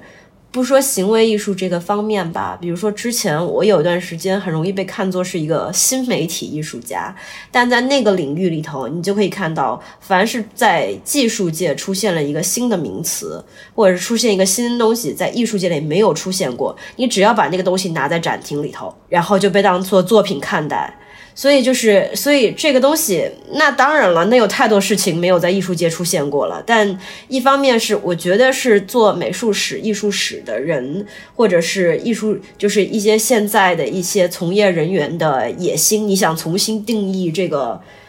艺术这个词，这个关，这个大的概念，你想重新建立一套你自己的标准，这个这个，或者是艺术家本身想要建立自己的标准有关，但是你一直这样，就是像一个貔貅一样，一直吞，一直吞，一直吞。我觉得这个这个举动在今天你就已经看不到边际了。就就我觉得它的意义也不大，你你就像小葛老师，我会觉得说，哎呀，我也不是行为艺术，也不是什么艺术，就是，但你真的要去定义这个东西意义有多大呢？对我我会觉得，对，因为艺术家的很大部分，在我理解这个时代的工作，就是想，包括我们受到训练，都是模糊很多边界。如果这个时候再去用一种边界去区分开，这个本身跟初衷会有些违背，对。但是一定要说这两类型中间什么区别？我觉得是诉求的区别。当然，这个跟李维一之前我们在群里也聊过，我觉得他那观点我也挺喜欢的。就他还是觉得，如果说这个东西能被归纳为艺术的话，他还是得有一个开放性的一个一个态度。它激起的是开放式的讨论。那你说的那些，就是北极熊也好啊，冰川也好啊，你去问他，他可以说他是行为艺术，这没问题，他怎么说都行。但是显然他要传达给你的答案是非常清晰明确的：冰川在融化，北极熊在减少，环境在破坏。宣传式的，对你，你不会在中间得到更多感悟式的这种东西。对，就是它本质上它是一个倡导和宣传。但是很多在艺术创作的事情中间，它它不一定有那么清晰的答案。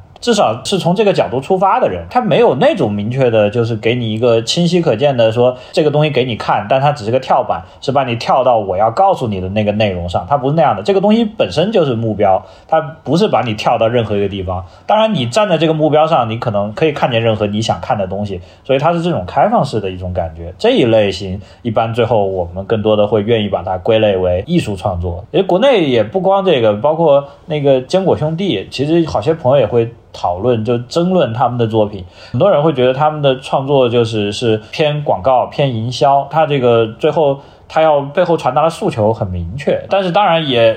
我觉得那也不重要了。就是呃，从另外一些角度来说，因为他那个事情，因为他在中国太稀缺了。他呼吁一些环境问题啊，一些行动啊，所以最后我觉得他们自己也未必去在意说，你说我这个不是艺术，是不是又怎么样呢？他就把艺术当工具用了，是吧？只要能达到他的目标，这工具好用也没什么不可以的，对吧？对这个我也同意，因为有时候我我也会反思，就是一些受过教育的艺术，就我也是顺这个话说，就是像几位老师刚刚都会讲说，嗯。比如说，就是还是回到我们讨论那个事件，就是不管它是不是个艺术作品，它已经激起了这么大一个反响，它本身作为事件是有趣的。然后我也会很清楚，有的时候我们去看一些现在的一些作品，你会很清楚这就是一个受到教育的结果。但反对就是真正能够让你自己发生反应，或者是你能够感动到的一些作品，是那种你一看就知道他其实没想那么多，他就是要这么做。然后他是不是是艺术没有什么关系，那个东西反而是艺术教育，你就是他没法教这东西，老师是教不出你的。然后但反而是就是教育，教育是另外一个艺术教育是另外一个很恐怖的流水线，是是这样一个感觉。对，哎，你比如说你说到这个艺术教育，我挺好奇的是，比如说伦敦这个事情，如果比如说他第二天，呃，或一周后他去。回到学校，回到你说他也给这个皇家艺术学院院长写了信，如果他就回到课堂上去跟老师说，哎，我上周干了这么一票，然后那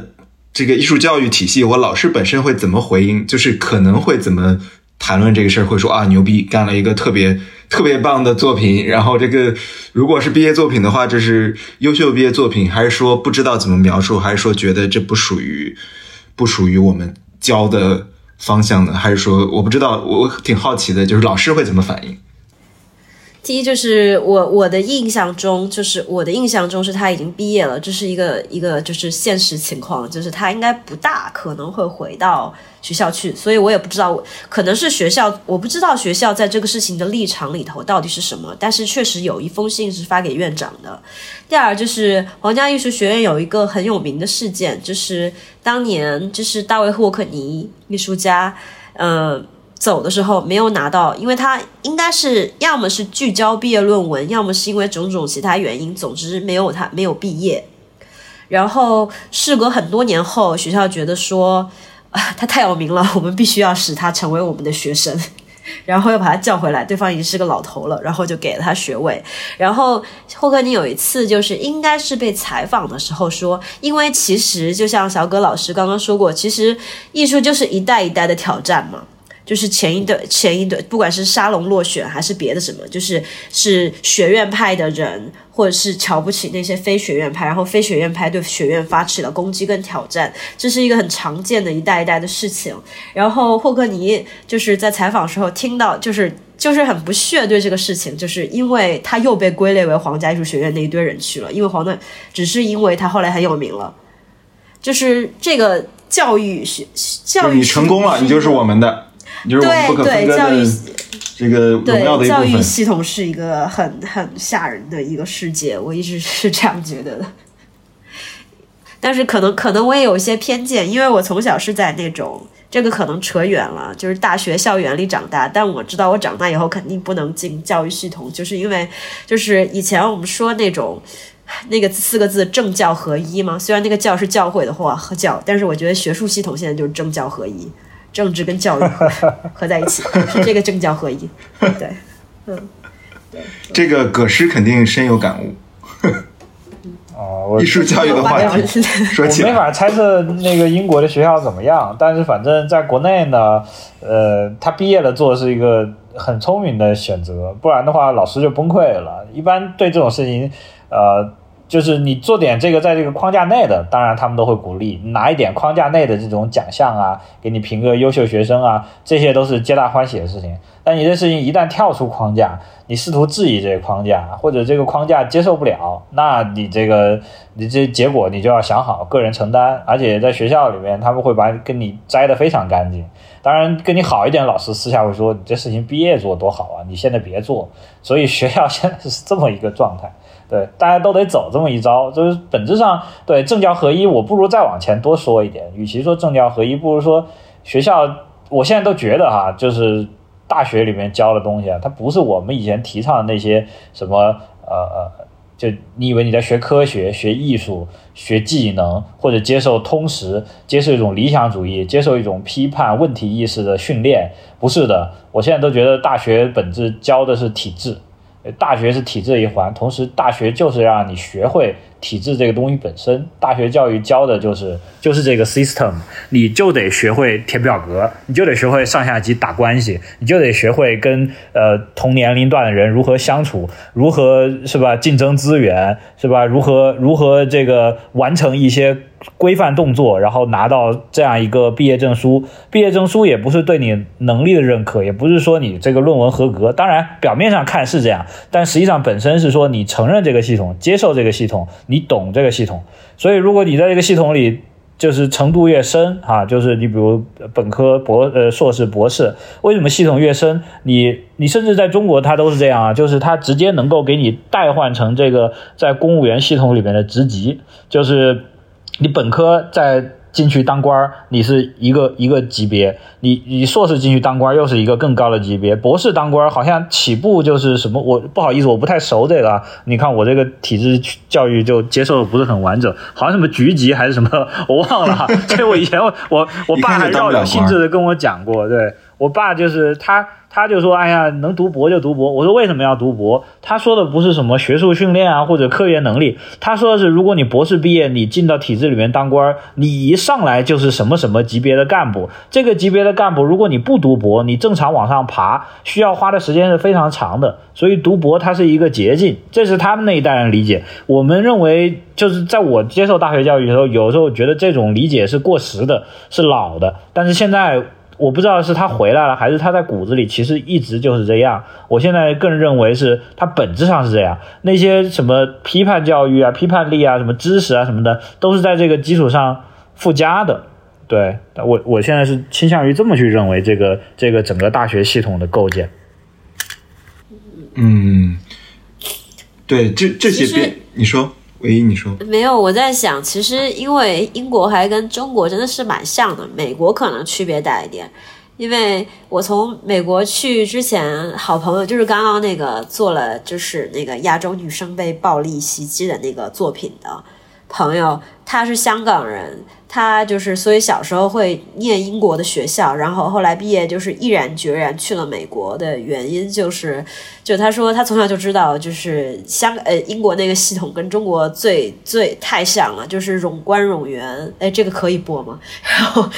然后就是各种就是各种部门，这是很常见，就各个部门踢皮球，或者是这这是非常非常常见的。然后譬如说一个学校最大全职的人在于那种教务处的人，而权力不在老师手。里，就是这些都这些部分都太像了，所以他后来就是坚定的决定去美国。对，想到就是这个部分，你继续说。嗯，可能扯远了，跟我们的话没有没有跟跟这个跟这挺挺相关的。我觉得这个挺有意思。比如说我们说到说到这个国国内的体系，包括是艺术教育也好，或艺术作为一种体制，现在对吧？你可能搞艺术也可以当一个什么委员，当一个。当一个什么官儿有一个评级、评职称什么 什么的，但是这当然是一种我们都知道有无数的边界、有无数的界限在那里。呃，那比如说我们回到英国英国语境，说会不会有艺术家觉得说，当比如说比如说欧美语境，当然你刚才说到美国的开放，那么说到欧洲来说，会不会觉得说，由于在欧洲因为很多有有很多公共项目嘛？就是公共基金有很多钱会投向无数的艺术家驻地啊，艺术艺术项目的支持等等。你拍个纪录片，你做个艺术创作，那但是在这样的语境中，当然公共公共资金给的给到艺术家，艺术家肯定也会做自己的自由的表达。但是自由的另一方面是，它形成一种正确的，或者说有很多议题是非常正确的。比如说，那会不会有艺术家觉得说，在这种语境下很难再做，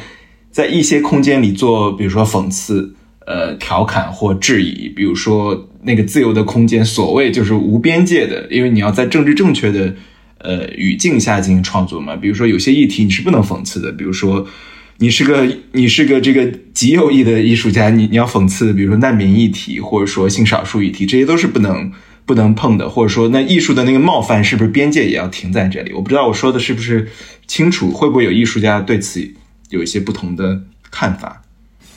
我我会觉得这个就是国家行为或者是政府行为肯定不会干涉你，但你觉得是会被那些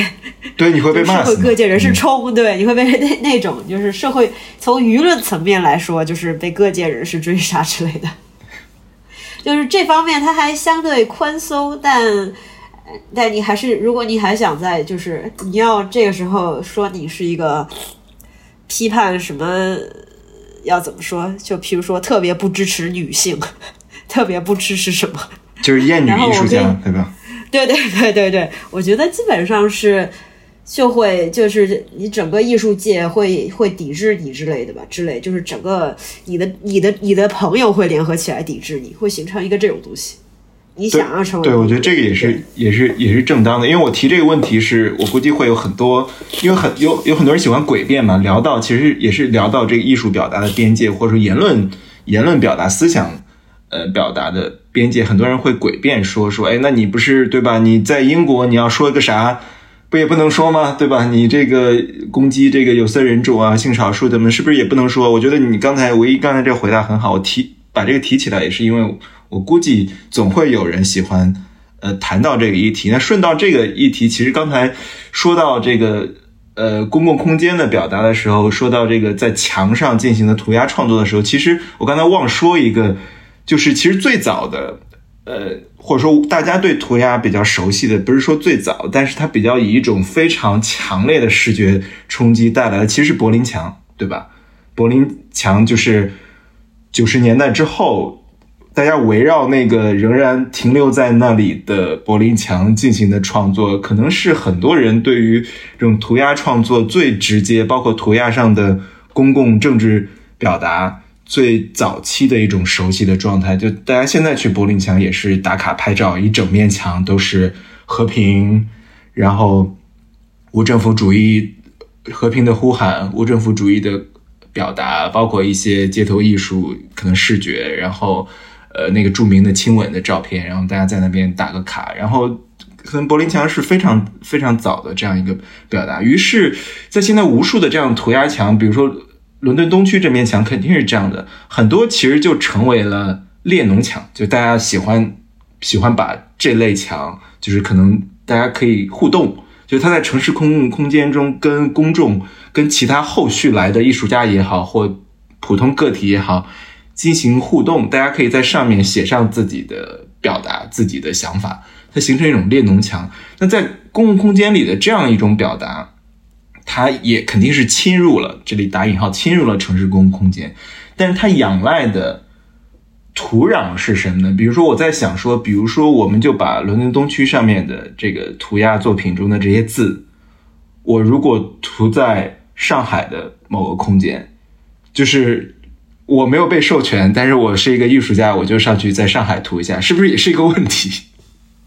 是不是是一个麻烦？我可以这样翻译一下你的问题吗？因为可能我不确定我没有理解，就是说，如果就就像我们把。之前说的那个艺术家的作品，就反过来置换了一下嘛，就是对对对，我涂同样东西，我在我因为城市空间可能我不知道，我在北京和上海涂这样的，可能也是个问题，就是列侬墙它的表达还是要容忍宽容一定的自由的表达，你可以上去涂这个城市空间，你可以有容许一定程度的表达和侵入。我我觉得这两个都没法这么去简单的说，你把这边置换过去，那边置换过来会怎么样？因为这个选择还是很重要的。所以说，像你说的列侬墙啊，或者柏林墙等等之类的这些哈，它确实在那边也是非常地标性、非常景观性。但是那些东西它的背后，它不承载压抑，我觉得就是这呃，或者说它是另外一种压抑，对压抑的释放。而而而这边是它不它它不太像释放，它更像是它是压抑。那那那你每个国家就是生活这个呃就事论事来说，肯定都会遭遇不公正或者一些不平等，或者觉得呃各种各样的问题吧。然后但是呃两边的输出方式是不一样。这边你在遭受，比如你家里被强拆了，然后回头你在街上看见这个呃呃民主法治。你回想起你当时被强拆的时候那个遭遇的那个过程，你究竟你怎么去理解这几个字的时候，你那个感觉是不一样的。因为仅仅是两个字的时候，它它它的灰度太多了。那但是你你类比到自己具体真实的处境的时候，你会觉得这两个字跟你的真实处境比，那那个距离特别大。所以你你有很多的呃屈辱也好，愤怒也好，不满也好，其实这个时候你发现被这几个字给盖住了。它掩盖你真实的痛苦啊，那这于是这个字，它它其实很大程度上它成了你的一个，你你对他的恨，包括国内这些人是吧？为什么要给他进行生命死亡威胁？我觉得都这种恨意无处释放。那你现在把这个东西带到了英国，在英国释放这种恨意，似乎是他他这个泄压阀他就被拧松了一些，于是就都泄到他的个人邮箱里。就我我是这么理解这个背后的这一系列暴力的传递的。但是这个列侬墙，它它还是不太一样，他更像是说，呃呃，嗯，你比如你你你在国外，他那个机制更像是说你你自己遭遇了一些不公，完了你自己就涂鸦上去，就就把你的不公或者那个发泄出来，你发泄完了，好像你就平衡了。你然后你再看见那个东西的时候，它是你一个已经发泄完的结果，那那你会觉得啊，嗯，好像我通过这一次这个东西，我达成了一种平衡。于是你对这个图像，你不一定有这种恨意，你这个这个人的情绪是不一样的。对，这这也是两个国家的这个系统不一样。我觉得就是就至少在文化输出路径上或者一些表达的渠道上，我我觉得这这边还是总的来说，中国还是。在很多公共空间上，他为了寻求一种所谓的一致吧，一致或者什么大一统之类这种事情，所以他倾向于压制个体。这种东西，它可能根儿上逻辑得追到这个上面去。我其实可以提供一个，就像是我们这边中国土壤上会出现的很类似的对应物。你说就跟柏林墙或那种列侬墙那种。每个人都可以上去怎么样参与的一个空间，其实现在可能见的少了，但也有。但八九十年代有一个词，那个时候叫厕所文学，就是其实你现在去看那种公共厕所门上也会写了各种各样的东西。那个词就是有当时有很多人在上面就是写各种各样的东西。那个像是我不知道是不是一个污秽版、脏污版、厕所版、殡仪版的柏林墙。如果你要这样想，就是 我我觉得可能还真差不多。对对，每个人蹲的时候都在上面拿个小圆珠笔写东西，怎么怎么的那种。然后那是一个中国人自己发泄的地方呀，都参与的地方。还真的是，现在有些地儿还是的，有些酒吧什么的。对对对对，但是就是，所以就是相反，跟跟这些东西比起来，涂，比如说你置换一个涂鸦到中国来，涂鸦那个东西对很多人来来说可能是一个，就是一个很洋气、很潮的东西。跟你说，好潮啊！墙，城市里多了一个这种墙，就是完全是不一样的文化，就是那种感觉。然后相比这种东西，感觉才是人民的底层的呼声之类的。嗯，哎，你这么说的话，也真的是在中国人在有限的空间和表达呃工具或所使所能使用的工具调动起来所进行的，其实是同样一种心理心理表达方式的或表达动机的一种，就就地取材嘛。你没有一个列侬墙，那你厕所上面的一些，包括厕所门上，之前有，之前好像有反对性骚扰的女权主义者行动，好像也在这个，比如说这个女厕所涂一些涂一些这个表达，对吧？涂一些，嗯，对对，这也是一种一种行动，的确是就地取材。所以说，当然我不知道这些空间，说到这个，比如说我们拿葛诗的一个著名的作品举例，就是。侵入入侵百子湾的 公共空间，那这样的表达，因为它也是一种入侵和表达，然后它唤起大家回到我们说艺术产生的这种观念和讨论的话，的确是它的这种它产生的对话，或让大家的呃每次提起来，很多年过去，大家都会提起这件事，因为它太不寻常了，它太让我们去反思或重新去观看。城市的公共空间，我们所生活在北京、生活在百子湾的人，就我们跟这个城市的关系是什么？我不知道是不是葛诗的兴趣转移，还是说你觉得是不是近些年做这样的入侵的，嗯，观念的创作越来越困难了？可能都有吧，都有。一个人的兴趣是多变的，我我我也不可能一辈子就只盯着那么一个事情弄，那也很容易就是复制自己。我也不是那种人，我我确实是个兴趣转移很快的人。然后另一方面，那就都不用展开说了。这两年的环境跟那些年，那能比吗？你做了什么？其实我不知道。啊？哦，他就说那个路牌嘛，百子湾那个插路牌那个。葛雨路。呃，哦，就是哦，那个是在百子湾啊。对对对对。OK OK，因为我入艺术行入行非常晚，所以我错过了很多由于葛老师生生命中的重大标志性时刻。我是从后你你可能是对你可能是对白子湾不熟。对对对对对对对，对，因细节上那个而已，小问题。嗯嗯嗯嗯。对对对，当时当时还是大家有很多报道。我觉得现在的确，你想象这样的事情，就是就现在好像大家做一些。超出常规，但是我不知道你们作为艺术艺术从业者怎么理解，因为比如说，呃，我们作为媒体从业者，你的理解就是整天在绕着说话，你也知道自己在绕着说话，但是呢，嗯，它不只是你能不能说，还有你得考虑呃受众和观者的反应、舆论的反应，于是很多话都在绕着说。那对艺术来说，这不是一种大敌嘛？就是这是最负面的因素，因为艺术你需要。呃，超越无数边境，或者说大家公众也对艺术要有相对，呃，易于或者说易于平日事事物的一些宽容的空间吧。就是艺术得允许一点冒犯嘛，甚至对吧？现在大家都说脱口秀也是艺术，那脱口秀艺术作为一种冒犯的艺术，那对吧？你得允许人们对你稍微进行一点的这种讽刺啊，段子中的幽默啊，戳你那么一下等等。但现在好像连脱口秀也觉得自己。冒犯或调侃、幽默一下的那种空间在缩小。我不知道这对艺术创作者来说是不是一个呃新的情境，是就怎么怎么处理它呢？我不知道我们怎么聊到这里，但我觉得挺有意思的。其实我生命中没有碰到过这个时刻，你有吗，葛老师？就是你太多了是吧？你需要绕的。对，我需要绕太多了，因为我感兴趣的是一些真实的冲突，所以，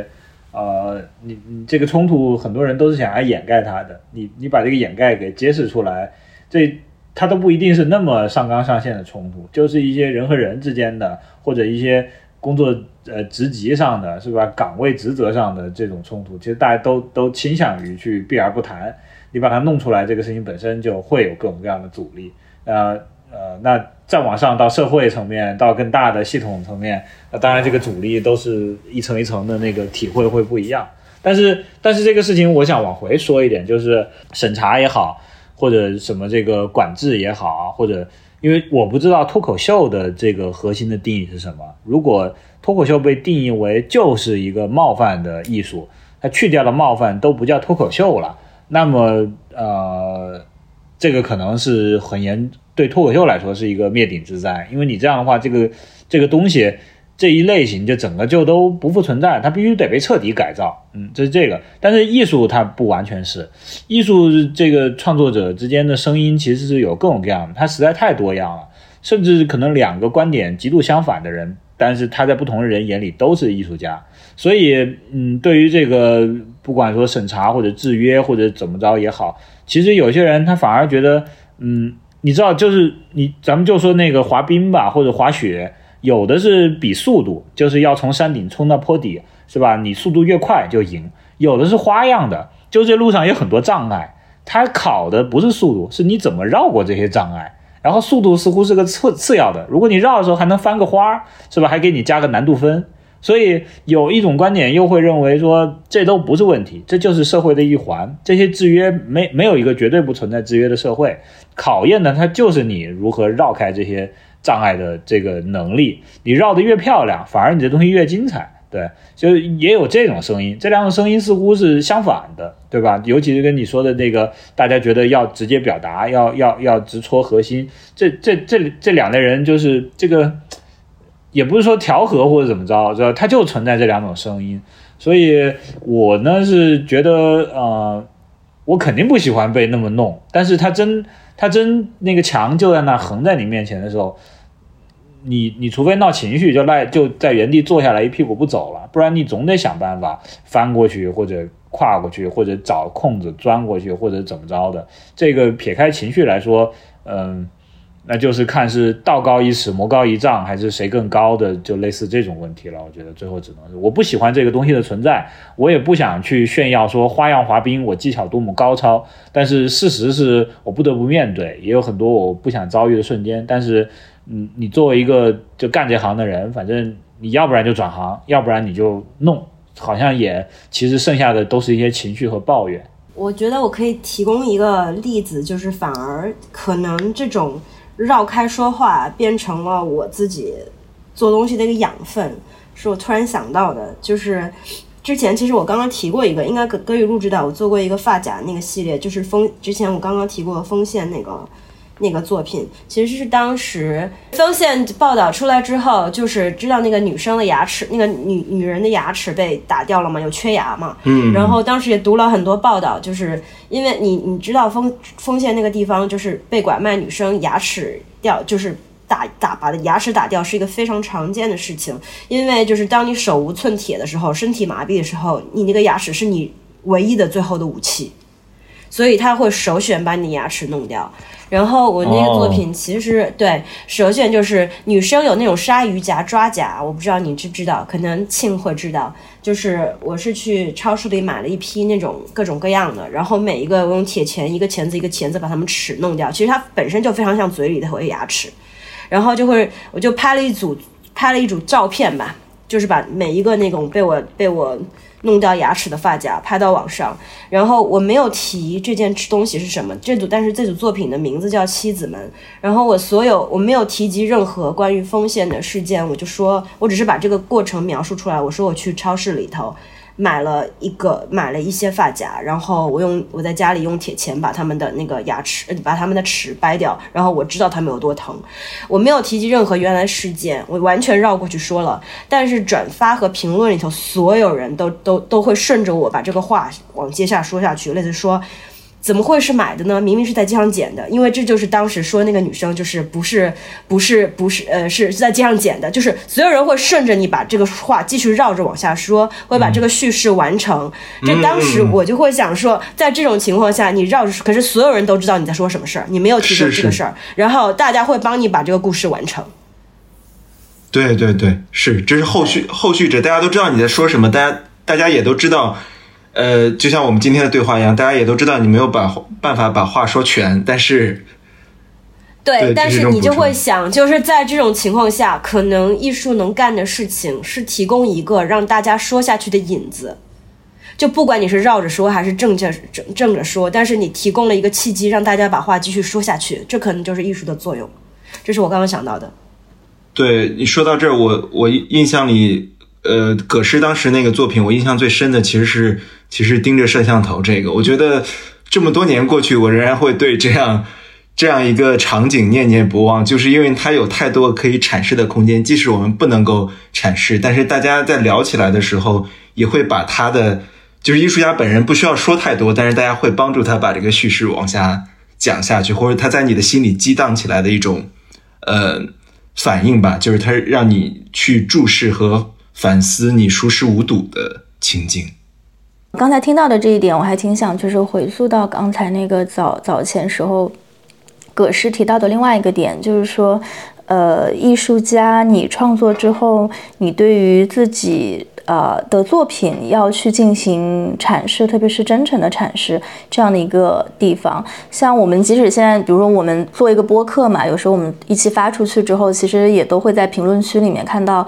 各种各样不同的评论，有一些是你觉得挺在点子上的，有一些也是非常真诚的批评，但是有一些可能也是你感觉自己被被曲解的地方。呃，我想知道，就是比如说在你们的位置上，作为这种艺术创作者的这个角色，你们会对自己的作品被误读这个事儿会怎么理解？比如说，你们会觉得这是一个你需要站出来再去。再阐释的的点，还是说你们觉得哦，那其实这个本身可能也是你们自己做艺术的一部分，就是在你们个人的这个层面上，呃，是不是有出现过，嗯，感觉到自己很被误读的时刻，然后以及在那样的时刻下，嗯，是怎么样去进行处理的？这个问题基本上就是问葛雨露，你是个行为艺术家，快反驳我。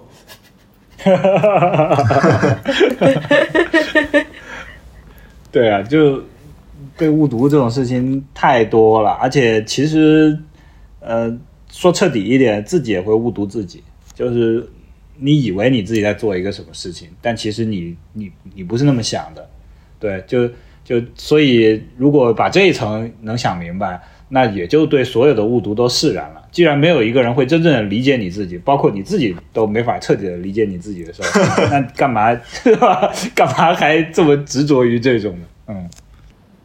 其实以前我是会解释的，但是后来我意识到一点，就是不管管是我刚刚说的那个妻子们的那个例子也好，我后来发现那些譬如说，嗯，葛雨露的做了一个作品，有很多人在底下留言的人，大家其实也只是借由那个作品说自己想做说的话，他根本不在乎你做的是什么。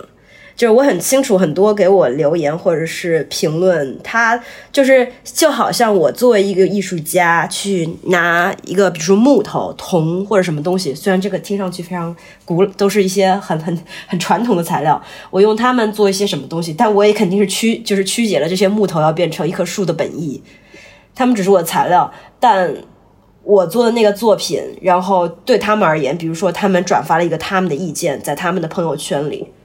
其实我也只是个材料而已，他不在乎你真的想要说什么，然后他只是想说他说的那些话，就是这就是知道这个了之后，我就不会太解释，因为好多时候你看那些留言，你就知道，呃，你真的只是想把这些话说出来而已。然后我觉得艺术，你做了一个作品，能做到这些，让你把你自己想说出来的话说出来，也挺好的，就是这样一个感觉。嗯。哎，那那这说回来，那这个这个英国这涂鸦这个作品，不就很大程度实现了两拨人，虽然他们在互殴互骂，但是大家都是是了，是了，是了，是了，是了，是了，就是就就这一点上来说，没错。对我借你这么一个事儿，互相表达。就是大家看看对方不顺眼很久了，终于有一个这种靶子，叫什么莱克辛顿的枪声，然后终于可以把，而且两边说都能找到道理，两边说这个事情好像都符合他们的叙事，对。对，所以说这作品很牛逼啊，我觉得，对，跳回来。说，是啊是啊是啊是啊，对。对，并且你把这些接接给大家看，并且当然有些对吧？从我们爱国群众角度来说。你这个把这种这这么些激烈的讨论，然后也在这个国际媒体上肯定有很多反应，所以说就是把这个舆论场的之激烈、之撕裂也呈现在世界人民面前。对，哎呦，这个真是太残酷了！我就看那种小粉红骂人，真的很吓人。对 对，太残酷了这个事情，大家都是大家都是祖国人民，何苦呢？对，现在现在所以说所以说写，我觉得艺术家好像听上去还挺羡慕的。这样一来，艺术家还是有一层保护的隔层，就是你至少说，嗨，你是被冒犯了，但是艺术嘛，对吧？但是我们这些做直接表达的人就没有这一层护体，就是你说了什么，那就是你。我不知道，就是 对我我我我就是我还没有受过那种死亡威胁之类的，所以就不也不敢下定论。就真到了那个地步会怎么样啊？天哪！对，就你们会到这个程度吗？什么死亡威胁做媒体之类的？嗯，会有啊，会有啊。不是我没有经历过，但是我说你做这样的公开表达，包括一个网友对吧？你说了什么也是也是有可能的，所以这就是舆论本身嘛。但是好像你做艺术的会说，嗨，不要跟艺术家较真儿太狠，毕竟他就是对吧？呃，我觉得这种宽容，当然我不知道这个底线还有多久啊，就感觉好像舆论上对艺术的这样一层底层的这个宽容还在。当然，看了伦敦这个事情，我也不确定了。但是，大家好像有那么一层保护保护隔层。我我我我有另外一个感觉，葛玉露你会有吗？这两年就是群众对艺术的举报啊，什么是比以前要要狠很多的，对各个艺术家展览啊那种举报干嘛？我觉得超级狠。就以前不至于到现在，对呀，对对，这两年特别奇怪，嗯，因为因为我觉得一个是他们那个执法方式发生了变化，他从那个原来的那个发起这个，就是我不知道这个在法律里该怎么区分这术语，就原来他是这个执法者，他也是发起这个执法的这么一个群体，就是他觉得有问题，然后他执法，他把你展览撤掉。现在他们非常聪明的把这个事情分开了，他们只是执法。但是呢，谁说有问题？他们是受理、接受、接到举报，然后来来处理案情，